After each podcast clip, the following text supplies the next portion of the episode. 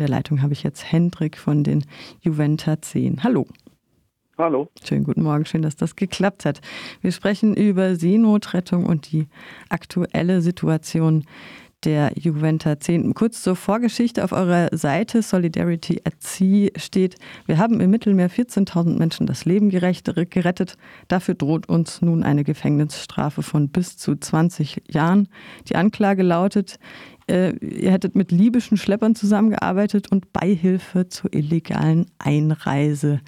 Ähm, ja, das wird alles unter dem Vorwand des Kampfes gegen die Schlepperei ähm, äh, durchgeführt. Die Anklage läuft in Italien. Du hast erzählt beim letzten Mal, ähm, als wir hier im Interview waren, das ist ungefähr ein Jahr her. Du bist zweimal Einsätze gefahren und hast Rettungswesten an die Menschen auf den Booten verteilt, damit die schon mal safe sind. Und dann habt ihr im Zuge dessen, das sieht man auch auf den Videos, die Menschen an Bord geholt. Und seitdem ist ein bisschen was passiert. Ich habe hier eine Nachricht ähm, von eurer Seite. Ihr habt einen Award, also einen Menschenrechtspreis von Amnesty International bekommen im Februar. Und es gab auch eine Klage oder eine Beschwerde vom, von der ICCHR, dem Europäischen Zentrum für Verfassungs- und Menschenrechte, an die UN. Jetzt, ähm, die, das war der kurze Rückblick. Seit dem 2. August 2017 ist euer Schiff, die Juventa, festgesetzt. Die Rettung der Schiff, Schiffbrüchiger ist aber nach internationalem Seerecht Pflicht. Also eigentlich klagt ihr an die EU Menschenrechte zu verletzen. Jetzt interessiert mich natürlich brennend, was ist der Stand der Anklage? Vor einem Jahr habt ihr erzählt, ihr wartet noch auf den Staatsanwalt und auf der Website steht, Voruntersuchungen laufen. Ihr könnt keinen Zugang zu den Akten bekommen. Ist das so ungefähr der Stand? Das ist der gleiche Stand, genau. Es ist einfach überhaupt nichts passiert bei dem. Äh, wir wissen ja von den Ermittlungen gegen uns, also es sind bisher tatsächlich Ermittlungen. Ähm, seit Juni 2018 und seitdem passiert eigentlich äh, ziemlich gar nichts. Ähm, das ist, äh, ja, also äh, bisher äh, war der Grund immer, dass noch Ermittlungen liefen, dass ähm, in der Sache äh, von den Behörden noch ermittelt wurde. Diese Ermittlungen sind jetzt aber eigentlich abgeschlossen. Das heißt, es hätte schon, also seit äh, Frühjahr 2020 eigentlich, es hätte eigentlich längst was passieren müssen. Jetzt man natürlich Corona dazwischen, was natürlich auch mal wieder ein guter Grund ist, äh, Sachen rauszuzögern. Also nach wie vor äh, warten wir auf eine Entscheidung, ob Anklage erhoben wird und wenn ja, gegen wen. Und äh, genau, das ist eigentlich dieser Zustand, an dem sich seit wir davon wissen, nichts geändert hat. Ist es denn üblich, dass man bei, wenn es jetzt heißt, Voruntersuchungen, laufenden Voruntersuchungen keinen Zugang zu Akten bekommt? Äh, da bin ich ehrlich gesagt überfragt. Das ist so eine Geschichte, die unser Anwalt uns immer gesagt hat. Äh, da, also ich kenne mich im italienischen jetzt nicht so wahnsinnig aus, aber ich denke schon, dass das irgendwie äh, zumindest während die Ermittlungen laufen normal ist. Also wir haben ja teilweise ähm, Akteneinsicht gehabt, weil das Schiff ja beschlagnahmt wurde und eben die Begründung für die Beschlagnahmung kennen wir. Und diese Akten konnten wir eben einsehen und ähm, die Vorwürfe, die da erhoben werden, die haben wir uns natürlich angeguckt und haben die dann auch gemeinsam mit Forensic Architect, also einer äh, englischen Forschergruppe, analysiert und die haben äh, auch noch ganz andere Quellen gehabt und Zugänge gehabt und haben eigentlich alle diese, Vor äh, alle diese Vorwürfe widerlegt. Da gibt es ein halbstündiges Video auf deren Webseite von Forensic Architecture, wo es um unseren Fall geht, wo alles ähm, analysiert wird und eigentlich jeder Vorwurf äh, widerlegt wird, der dagegen uns erhoben wird.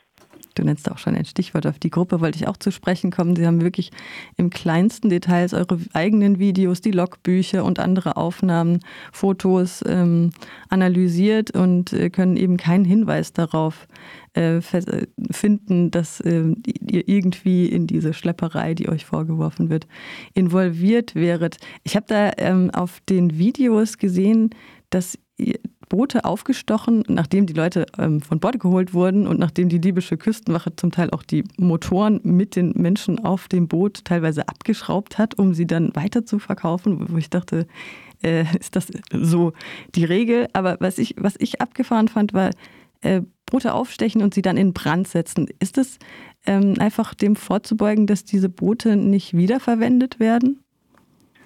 Genau. Ähm, es gab immer, also das, äh, die Behörden haben das äh, eigentlich immer gemacht, also die italienische Küstenwache oder das Militär, wenn sie Menschen von diesen Booten gerettet haben, was sie ja zu also was sie 2016, 17 noch gemacht haben. Das haben sie dann ab 2018 eingestellt im Prinzip. Ähm, dann haben sie diese leeren Boote äh, versenkt und versenken mit Schlauchbooten geht relativ einfach, äh, indem man die Schläuche aufschneidet, dann gehen sie irgendwann unter.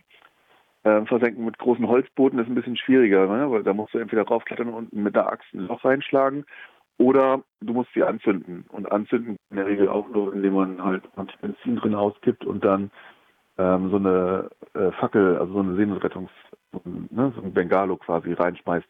Das war so der übliche Weg und das haben ähm, die Behörden auch so gemacht und das haben wir, wenn wir die Zeit dazu hatten, auch, auch so gemacht. Ne? Also es war jetzt nicht immer die Zeit, weil wir hatten auch Tage, wo wir dann, weiß nicht, 20, 30 Boote um uns herum hatten, um die wir uns kümmern mussten. Da haben wir natürlich keine Zeit, jetzt irgendwelche Boote zu versenken, sondern da kümmern wir uns natürlich erstmal darum, dass die Menschen irgendwie gesichert werden. Und da kam es dann auch mal vor, dass wir das nicht gemacht haben. Aber üblicherweise haben wir es gemacht, eben genau aus äh, dem Hauptgrund, den du genannt hast, dass sie nicht wiederverwendet werden, weil äh, das Problem, wenn Boote wiederverwendet werden, gerade bei Gummibooten, ist, ähm, dass sie mit jedem Mal schlechter werden und die Gefahr, dass wenn sie wiederverwendet werden, äh, dass das Boot dann sinkt, eben jedes Mal steigt. Und wir wollen natürlich jetzt nicht riskieren, dass die Menschen ähm, ja, einem, einem, noch größeren Risiko ausgesetzt werden, als sie eh schon sind auf diesen, auf diesen kleinen Booten. Die Verzögerung des Prozesses ist ja wahrscheinlich auch Kalkül. Wir hatten hier vor einer Weile ähm, Sascha, auch von der Juventa, im Interview und er sagte so wörtlich, wenn so ein Schiff drei oder vier Jahre im Hafen liegt und sich niemand drum kümmert, dann ist es einfach im Arsch. Das Ding liegt jetzt seit drei Jahren, über drei Jahren im Hafen und äh, wahrscheinlich kann man das dann auch nicht mehr verwenden, selbst wenn man es irgendwann wieder zurückbekommen sollte. Euer Fall steht ja eigentlich nur emblematisch für die Kriminalisierung von antirassistischen und flüchtlingssolidarischen Gruppen. Ähm, auf eurer Website habe ich eine Zahl gefunden, die ist jetzt auch schon wieder ein bisschen älter, dass 250 Leute in ganz Europa ähm, verhaftet oder irgendwie anders kriminalisiert werden dafür, dass sie allein Essen besorgen oder Unterkunft, Transport und irgendwie illegalisierten Migrantinnen helfen. In den letzten fünf Jahren sind das die Zahlen, aber von 2018 ähm, hat sich da irgendwas geändert seitdem? Äh, nee, ich würde sagen, es ist eher schlimmer geworden. Diese Zahlen, die wir haben, sind ja tatsächlich Zahlen äh, aus Untersuchungen, die letztes Jahr veröffentlicht wurden, wo es eben genau um Kriminalisierung von Solidarität mit MigrantInnen ähm, ging.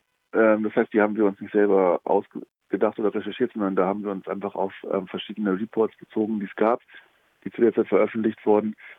Ähm, aktuell lesen wir immer wieder von ähm, Verfahren oder von Ermittlungen gegen äh, einzelne Menschen oder Gruppen oder NGOs, die Menschen auf der Flucht helfen.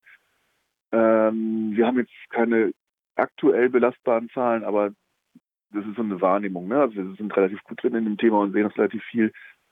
Gerade gibt es äh, in Griechenland wieder massive Ermittlungen gegen verschiedene NGOs. Ähm, genau, aber andererseits wird natürlich aktuell auch ähm, immer mehr thematisiert, dass äh, zum einen die griechische Küstenwache eben in illegale Aktivitäten verwickelt ist, nämlich äh, Menschen illegal zurückzuschieben in die Türkei, ähm, einfach auf dem Wasser auszusetzen ohne Motoren und damit äh, massiv auch Menschenleben zu gefährden. Da gibt es mal wieder Berichte drüber gerade.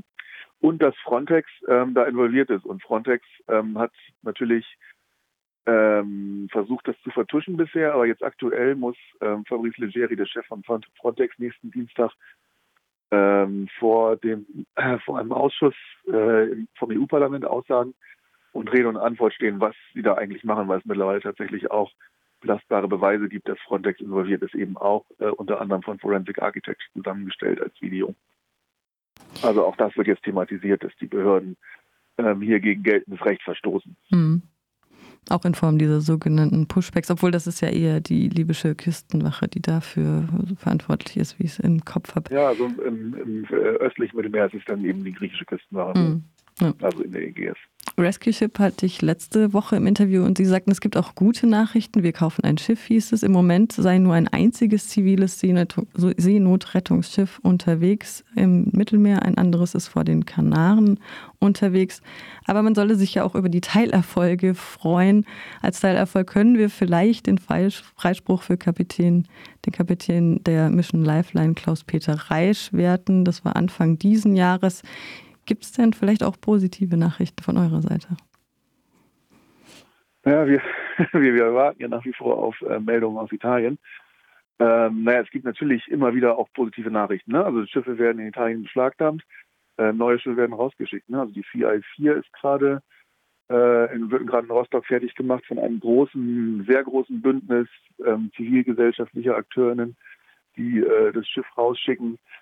Ähm, die Open Arms ist gerade wieder rausgefahren, ein spanisches Schiff.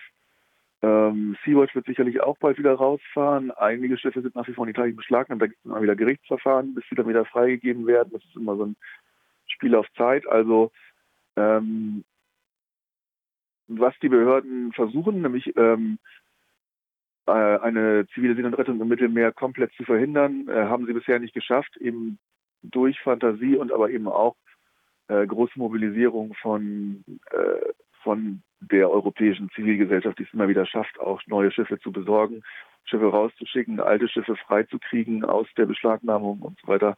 Also ähm, natürlich ist es aber in, äh, in der Gesamtsicht äh, eine massive Behinderung durch die Behörden, ähm, ja, die eben am Ende dazu führt, dass Menschen im Mittelmeer ertrinken.